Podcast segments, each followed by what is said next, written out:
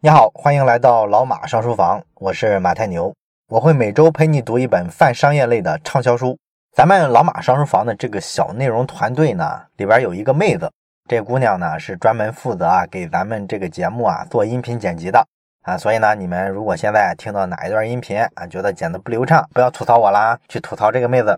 然后这个妹子呢，前一阵啊来找我，她说呢，她有一哥哥，最近呢正好得了一机会啊，也就是说呢，他们附近啊那个地方好像类似是做什么老城拆迁改造还是什么玩意儿，反正要建一个新的大型的商场啊，据说已经开始建了。然后有商场之后，它必然就有招商嘛，所以说呢，肯德基呢就看上了那块地儿。然后肯德基呢，咱们知道它的很多店面都是加盟的嘛，所以这个姑娘的哥哥呢就去接触了一下肯德基。想把这个地儿的这个店面呢，给他用加盟的方式啊，自己拿下来，然后呢，交一下加盟费啊。当然了，这个加盟费非常贵啊，有两三百万之多。完了之后呢，这姑娘就问我啊说：“这个项目啊，花这么多钱，这靠谱吗？”为了这个，他哥哥啊，现在准备把家里的房子都卖掉呢。这事儿是不是风险太大呢？哎，你看啊，像我这种读书相对多一点的人呢，一般来说呢，都有点恶趣味啊，相对来说好为人师一些。当然，我自己平常也知道自己有这个特点，所以呢，相对来说啊，会有一些收敛。但是呢，人家既然来问了，那总得说两句嘛，是吧？所以呢，我就假装很懂的说了一些，比方说，你先别急着做决定啊，你先去调查一些啊，先了解了解这个行业里啊，其他加盟的人每天呢，在不同的地段上有多少人流啊，然后里边有多大的利润空间啊，然后运营的成本高不高啊？你把这个先了解了解嘛，是吧？找个熟人又不是很费劲。再一个呢，你去这个地方政府的网站上去查一下。这地儿啊，到底啊政府是怎么规划的？这样呢，可以作为一个佐证啊，判断一下未来这个人流量啊是多是少，是吧？等等等等吧，反正都是一些常规的，哎，没有太大营养的一些建议。但是呢，在这个过程中呢，其实我自己心理上是这么一个感觉，哎，我其实挺佩服这个姑娘的哥哥的。为啥呢？因为我觉得这才是标准的一个人要创业的时候的一个状态。也就是说呢，你是不顾一切的干一个你觉得不错的事儿、有前途的事儿。这就特别像你是为了理想、为了梦想，然后呢付出了很大的代价。这就是咱们一般意义上所理解的这个所谓的创业精神。咱们看好多名人的成功故事都是这么讲的嘛，是吧？不过呢，这个事儿呢，我这几天啊突然有了一个反转啊，为啥呢？因为咱们这一周啊要讲的这本书叫做《离经叛道》。哎，看了这本书之后啊，哎，我这个想法啊真的得到了一些刷新。哎，我觉得可能以前的看法不一定科学了，可能太多的印象流了。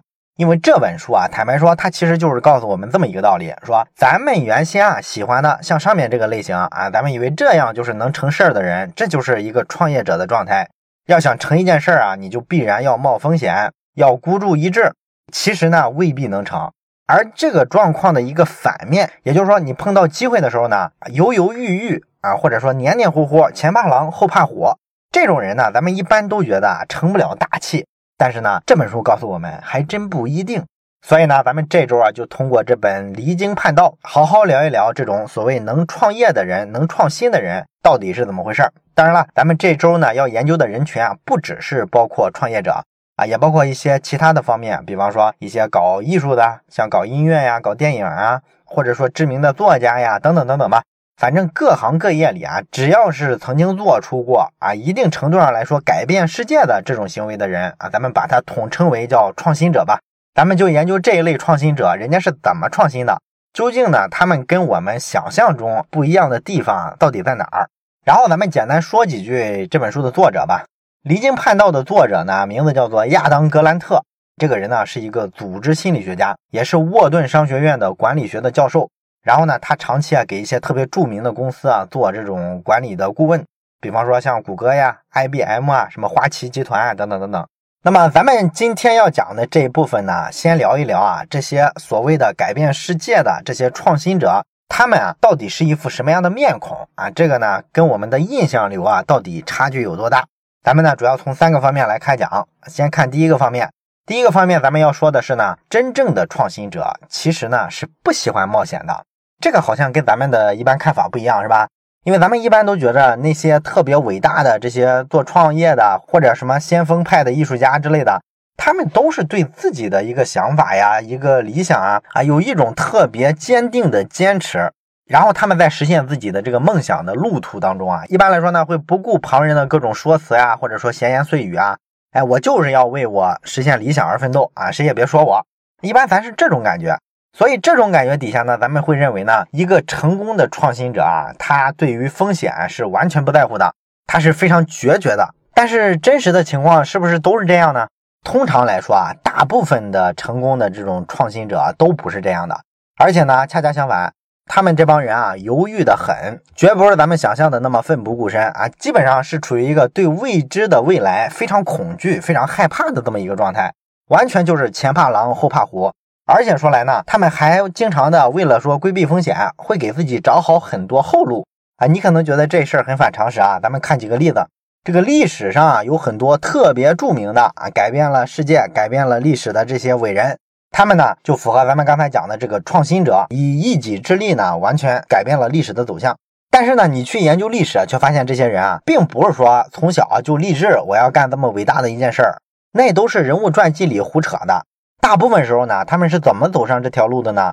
要么被哄着，要么被说服啊，甚至说外界的各种胁迫。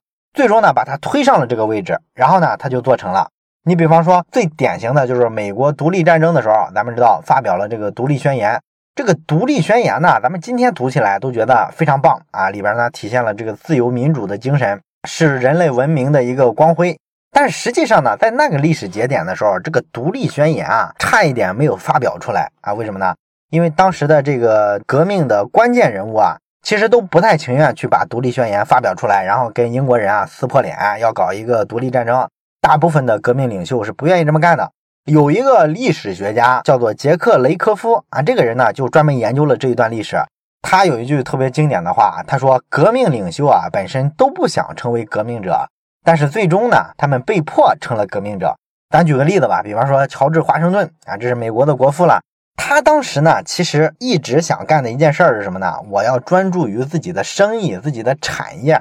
因为他当时呢，从他父辈手上啊继承了好多遗产。完了之后呢，他还做了很多像小麦呀、面粉呐，包括说养马呀等等各种各样的生意。他做生意做得好着呢，他根本就不想改变这种现状。后来呢，这个北美的这个大陆会议啊，开会的时候把他任命成是军队的总司令啊，总指挥。所以说呢，他才被迫呢加入到革命里面去。华盛顿自己本人呢，后来曾经回忆说啊，他说我当时啊已经用尽了我所有的力量去避免它的发生，但是最终呢还是失败了，最终被迫走上了这么一条路。结果呢，他就领导美国人民就独立了，最终呢成了国父。所以你看，他改变历史的过程可不是咱们想的那么志存高远吧？还有另外一个比较典型的例子呢，就是咱们都喜欢的创业偶像乔布斯。乔布斯呢，在七七年的时候，和他的合伙人啊沃兹尼亚克一块创办了苹果公司。但是你知道他这个合伙人多怂吗？当时啊，他们已经拿到了天使投资人啊给他们的二十五万美元的一个天使投资。给了这个钱之后呢，人家这个天使投资人啊，就给乔布斯的这个合作伙伴沃兹尼亚克发了最后通牒，告诉他说呢，哎，你小子赶紧给我离开惠普。跟惠普有啥关系呢？就是说呢，这个沃兹尼亚克他和乔布斯啊创办了苹果公司之后，而且已经开发出来了第一代的苹果电脑，都做到这个地步了之后呢，他还保留着他的主业。他在惠普公司啊有一份工作，他创业呢都是兼职的时间完成的。然后这个投资人呢就觉得你这玩意儿太不像话了，是吧？你这么干有什么出息啊？赶紧给我从惠普出来，专职搞这个，咱才能把这事干大呀。结果呢，沃兹尼亚克拒绝了。啊，他说我不，我要永久的待在惠普啊？为啥呢？因为我离开这个公司啊，我就觉得啊，心里没底，我特别害怕，特别恐惧。后来呢，费了好大的劲啊，包括说乔布斯啊，包括说他的所有的朋友啊，甚至说包括他的父母啊，都出来鼓励他，他才最终呢放弃了这个惠普的工作，全心全意的跑出来搞苹果这家公司。所以你看这事儿多奇葩是吧？他父母都劝他从大公司啊出来创业。啊，这个事儿跟咱一般的父母干的都不一样，是吧？咱一般的父母啊，是鼓励年轻人啊躲在一个大企业里，追求一个安稳，追求一个铁饭碗。结果呢，他这个非逼的说他父母啊比他还开明，这就特别逗了。另外呢，你像耐克的创始人菲尔奈特，他呢在一九六四年的时候就开始创业，当时是在汽车的后备箱里啊摆摊儿卖鞋啊，耐克就是这么由来的。但是呢，他一直卖了这么五年之后。到一九六九年的时候，他还仍然呢干着他自己的那个本职的工作，就是干会计。其实本书的作者亚当格兰特呢，他就有一个自己身上亲身经历的例子。他当时不是在沃顿商学院教书嘛，所以呢他就有四个学生，后来出来干了一家企业。这个企业干嘛呢？就是说要做一个电商。这个电商呢，不卖别的东西，专门卖眼镜。这个创业方向非常奇葩，是吧？大家都觉得你这个电商啊，卖个鞋子、卖个衣服还行，你卖眼镜，眼镜这个东西有人在网上买吗？多么个性化的东西啊！眼镜度数都不一样，你喜欢的眼镜款式也不一样，大家头的这个大小，两个瞳孔之间的这个距离都不一样大，能在网上买吗？格兰特也挺怀疑，但是这几个创始人呢，跟格兰特沟通的时候啊，就说呢，我们这个项目怎么怎么好，老师你能不能投我们点钱呢？给我们做一个风险投资人呢？格兰特呢，他倒不是说没钱，他也做过一些投资。不过呢，他觉得这几个学生呢做的这个东西吧，确实没有太大的信心，而且不是说光产品上没信心，关键是对他这几个人的这个状态没信心。因为他们几个啊，当时还上着学，所以说呢，格兰特就劝他们说，要不这样，你们赶紧退学吧。你们四个人呢，其实都挺聪明，你们要是全身心的把精力百分之百的用在这个公司上，我认为你们还是可行的。哎，我愿意投资一下。哎，结果呢？这个其中一个创始人啊，跟他说：“哎呀，我老师，我不想这么干，因为我得给自己留条后路啊。我也不确定我们这个想法是不是个好办法。我们这个公司呢，到底能不能做成？所以说，我们就只是想利用业余的时间，平常呢上上课，空里呢去搞一搞这个公司。他要能干好就干，干不好就拉倒。哎，这格兰特一听就来气了，是吧？我去，你这叫个创业？而且更奇葩的还在后面。”他这几位创始人啊，其实各有各的打算。有人呢打算下学期拿一个奖学金啊，有的人呢考虑的是暑假的时间找个什么保险公司啊去搞个实习，这样呢实习简历上会丰富一下，到回头毕业的时候呢可以找一份好工作。啊，压根儿就没人想自己这个创业项目啊能成长到怎么怎么样，精力呢完全就分散在别处去了。不过呢，格兰特觉得这可能是孩子没想明白。所以他又过了一阵儿，真正到了这个快毕业的时候，他又去问这几个孩子说：“你们这会儿公司啊比原先有起色了，我看还基本稳住了。这会儿你们是不是做好准备了？毕了业之后，全身心的四个人把精力都投入进去呢？”结果呢，这四个创始人说的话差点没让格兰特鼻子气歪了。这几个人说：“哎呀，不是啊，老师，我们全都找好后路了，我们每个人都找了一份全职的工作。”我们这个创业公司呢，仍然是我们继续用业余时间去搞。格兰特就很生气啊，你这几个孩子，这叫什么创业？所以说呢，他就拒绝给他们投资，而且呢，好多的牛人啊都拒绝了投资了这个公司。结果这个公司呢，后来呢，居然一路火了下去，最后呢，被各路的媒体啊报道，估值超过了十亿美金。你说这上哪说理去是吧？那为什么会出现这个状况呢？格兰特呢，在书里啊转述了一个研究。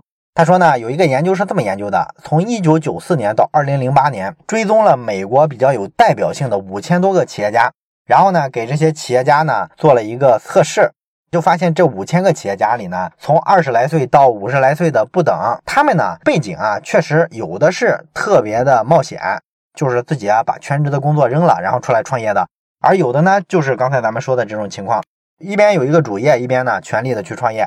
那你说这两种人哪种创业的成功率更高呢？哎，跟咱们的认知恰恰相反，并不是说啊这个全身心的投入进去啊，对这事儿看上去决心更大的人成功的概率更高，而是做兼职的人创业成功的概率更高，而且这个成功的概率啊要高百分之三十三。那你可能会问啊，这事儿不合常理啊，你白天有一份主营的工作，晚上的时候才能偷摸的自己搞自己的事情。你哪有精力，哪有时间去干一个特别伟大的改变世界的这个事儿呢？常识确实是告诉我们，一个人的这个时间精力是有限的啊。你匀到这儿来啊，那自然另一个地方就没有了。所以这个说法呢，确实是有道理。但是呢，这个说法啊，其实忽略了一个前提，什么前提呢？就是说呢，这种方式啊，其实也会带来一个额外的好处，就是你在一个领域先找到了安全感，有稳定的现金流收入。那么你在另一个领域要投入进去的时候，在心态上是更自由的，是更没有负担的。你虽然说时间上、精力上是被迫匀出了一部分去，但是你把你有限的时间和精力投入到一个可能改变世界的领域的时候，你这时候的效率是特别高的，也更容易产生一些新想法、新创意。所以说呢，一般这种情况下，你就不需要说迫于生存的压力啊，去写一些特别烂的畅销书，为了赚稿费。或者说呢，做一些特别拙劣的艺术品，或者制作一个完全没有经过市场检验的产品，你不需要为了生存去干这些赚短钱、赚快钱的一些勾当。哎，说到这儿呢，其实我就想起来之前看武侠小说的时候一个感受，就是咱们好多同学啊都喜欢看武侠小说，有人呢喜欢金庸啊，也有人呢喜欢古龙。如果你比较这两位大师的这个武侠小说啊，你就会发现呢，金庸的这个武侠小说啊，明显水平更高。为啥呢？因为他各部小说之间的这个质量啊都非常稳定，每一部小说呢都很优秀。那古龙呢，有一部分小说写的挺好，但是呢，也有很多小说啊，你一看就是拼凑的痕迹非常重。为什么会这样呢？据说呢，是因为这两个人的这个生存境遇不一样的。因为金庸呢，他在香港的时候呢，是有一份本职的干媒体的工作，所以说呢，人家是业余时间去写这个小说，所以说这小说的质量呢就有保证。而古龙呢就不行了，他是靠稿费啊养活自己，这个人的生活呢过得特别的贫穷潦倒，虽然看上去好像特别潇洒，天天吃酒喝肉换女朋友。可是实际上是一种非常糟糕的生存状态，他只能靠码字为生，这就导致了他作品的稳定性就不行。这个地方呢也是类似的这个道理。实际上呢，咱们前一阵的老马上书房微信小程序里面也上过一本书，叫做《反脆弱》，是塔勒布的经典之作。咱们在那本书里呢讲了一个生存策略，叫做杠铃策略。这个杠铃策略呢，简单来说就是说你做事儿的时候啊，要走两个极端，一个极端是极端的保守，一个极端呢是极端的冒险。你可以让极端保守的时候占绝大多数，然后一小部分时候要极端的冒险，千万不要搞一个特别温和的中间路线。中间路线你会发现，你既得不到超额的收益，又没法保证自己的绝对安全。所以说呢，这个杠铃策略啊，你仔细想一下，跟刚才咱们讲的这个有一份本职工作，然后呢去搞个创业啊，搞个艺术创作，其实都是说呢，你想成为一个真正的牛人，真正的想去获得超额的收益，跑赢绝大部分人，那你就不能说简单的做一个莽夫，不能简单的就冲着这个风险最大的地儿啊直冲过去，那太傻了。真正的创新者，你一定要在大部分的时间里，对于风险是极度厌恶的。这是一个非常务实、非常稳妥的策略。这是咱们说的第一点啊，创新者是不冒风险的。接下来呢，咱们说一下第二点，就是创新者的这个工作效率啊，其实并不高。咱们都觉得呢，这些伟大的人啊，人家能改变世界，就是因为呢，人家跟咱们比啊，人家没有这种打工的心态，人家有一个主人翁的心态，干什么事儿都是为自己干的。他只要这么想呢，他就不会像咱们普通人一样，会有一种拿多少钱干多少活的这么一种心态。所以呢，人家不会像咱一样混日子啊。于是呢，有这个作为前提，他们的工作能力啊又会得到施展，所以他们效率就特别高，会在非常短的时间内会干成一些咱们普通人啊好长时间都做不到的事情。这是咱们的一个认知。但是实际上呢，咱们今天这本书呢，研究却发现呢，真正有创意的人啊，通常不是这样的，效率并不高，而且通常来说是有拖延症的。就比方说，咱们刚才讲的格兰特拒绝的他那四个学生做这个眼镜电商的这个故事，他拒绝他们啊，还有一个原因就是他们做事儿真的太慢了。他们做事儿慢到什么程度呢？他们给公司起名字啊，居然起了六个月。你可以想想，他是个什么工作效率？你是一个投资人，你会投这种公司吗？但是就邪门了，他居然做成了。所以呢，格兰特就特别奇怪，就想去做一个研究，看看到底是什么原因导致了这些人明明非常拖延，效率非常低。居然最终还能取得比较不错的成就，所以说呢，他就设计了一个实验。这个实验呢，简单说就是找两组人啊，一组人呢告诉他们啊要完成这个工作啊，有紧迫的时间，让他们效率啊尽量的高起来，尽早的完成。另一组人呢不给他这种压迫感，让他随便什么时间完成都行，没有明确的截止日期。那自然第二组人就特别的拖延，是吧？然后从他们完成的这个工作的结果来看呢，非常惊人。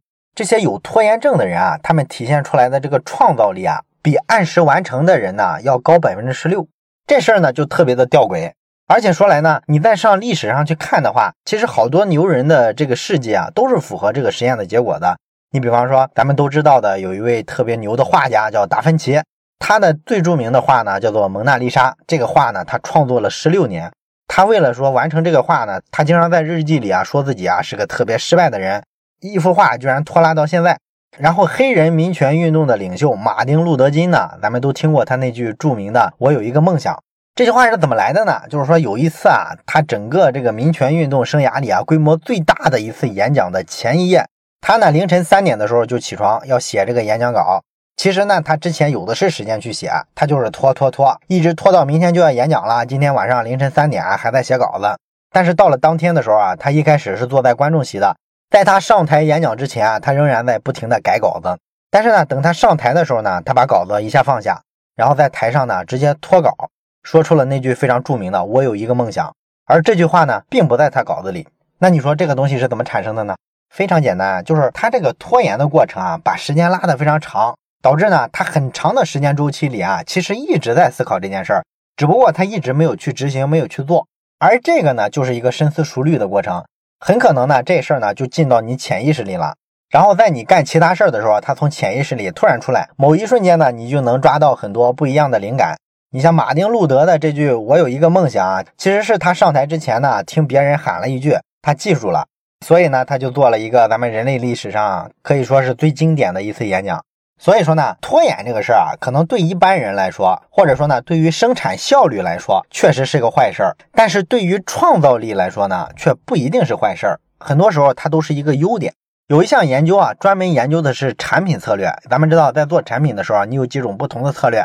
你可以抢第一，你也可以做一个相对比较落后的跟进者。但是呢，第一踩的那些坑呢，因为你看到了嘛，所以你就可以避开。一般来说呢，采用抢先策略的都是咱们看到的这些小型的创业公司，而采用改进策略或者叫跟进策略的呢，一般是巨头。就好比说咱们之前讲腾讯传的时候，说腾讯这家公司是吧？说的难听一点呢，它这个叫山寨；说的好听一点呢，它这叫跟随策略。那这两个策略在严肃的学术研究里，到底哪个更好呢？答案呢是改进策略或者叫跟随策略是更好的。这种策略的产品失败率啊只有百分之八，而这个采用抢先策略的，你可能踩一些大坑，产品的失败率呢高达百分之四十七啊。这是咱们说的第二点。咱们要说的第三点呢是真正的创新者呢都是敢于打破成规的。这个呢听上去终于是一个相对正常一点的结论了，是吧？不过呢这个结论呢也不是说那种陈词滥调。我们这一部分想强调的是什么呢？就是有很多我们其实意识不到的细节，在潜移默化的决定着一个人的创新能力。有一个经济学家，名字呢叫做迈克尔豪斯曼，这个人啊曾经主持过一个研究项目。他这个研究呢其实是一个歪打正着的研究。他一开始是想研究什么方向呢？是想看看为什么说有些人啊在客服工作这个岗位上能够干好多年，而有些人呢干一阵之后就离职辞职走了。他这个研究样本呢，是研究了三万多名员工的相关的数据和情况，而且呢，包含很多行业，像什么银行业啊、航空业啊、手机行业啊，他都研究了，可以说是相对比较扎实的一个研究。那么他研究之前呢，他有一个基本的假设，他觉得为什么有些人干这个客服干一阵就跑了呢？他猜呢，可能这个东西啊跟一个人的职业素养有关。但是呢，真正做研究的时候，他一对比发现没有这个规律。不管这个人啊是不是跳槽，还是说这个人非常专一啊，一直干一个工作干好多年，他们在做客服这个工作上没有看出来在时间长短上有明显的相关性，所以这个线索呢就断了。但是呢，他在做这个研究的时候，他偶然间注意到一件事儿，就是说这些做客服工作的这些员工呢，他其实用的浏览器不太一样。哎，这个事儿呢，他其实也没想到跟这个结果会有什么关联，他只是一时兴起呢，就顺手呢做了这么一个统计。结果就发现呢，你用浏览器啊，用哪个牌子的，其实很大程度上呢，就决定了你干这个客服工作的时候啊，是能干的比较持久啊，还是干两天就跑了？哎，为什么会这样呢？这个结果呢，经济学家其实也没有预料得到。具体来说呢，就是这两个结果啊，出现了很强的相关性。如果这个员工使用的是 Firefox，也就是火狐浏览器，或者说谷歌的那个 Chrome 浏览器。使用这两种浏览器的员工呢，坚守在岗位上的时间比使用 Windows 的这个默认浏览器 IE 浏览器，或者说苹果默认的浏览器，比这些员工呢要坚守工作岗位的时间长百分之十五。你看这个结论说出来其实挺难理解，是吧？这个经济学家也是，所以他一开始觉得这肯定是个统计上的巧合，于是呢他就加了几个因素进去，他把这个工作里面缺勤请假的情况也做了一个统计。然后跟这个浏览器的品牌啊再做了一个对比，结果发现呢仍然是符合这个规律。然后经济学家还是不太服啊，这怎么可能呢？他又去看了一下这些客服员工的业绩水平呀，包括说你带来的这个销售额呀、客户满意度啊，就是所有这些评判一个客服人员工作能力强弱的这些指标都给他拿进来，结果发现仍然符合这个规律。只要是用火狐浏览器或者谷歌浏览器的员工，业绩水平也是高。这就代表呢，他能力确实强一截。那你说这事儿怎么解释呢？难道说一个浏览器还会让人的能力水平突然变高？当然不会了，这肯定不是浏览器本身的问题，而是你使用不同的浏览器啊，释放出来的你的某种偏好，这种信号是不一样的。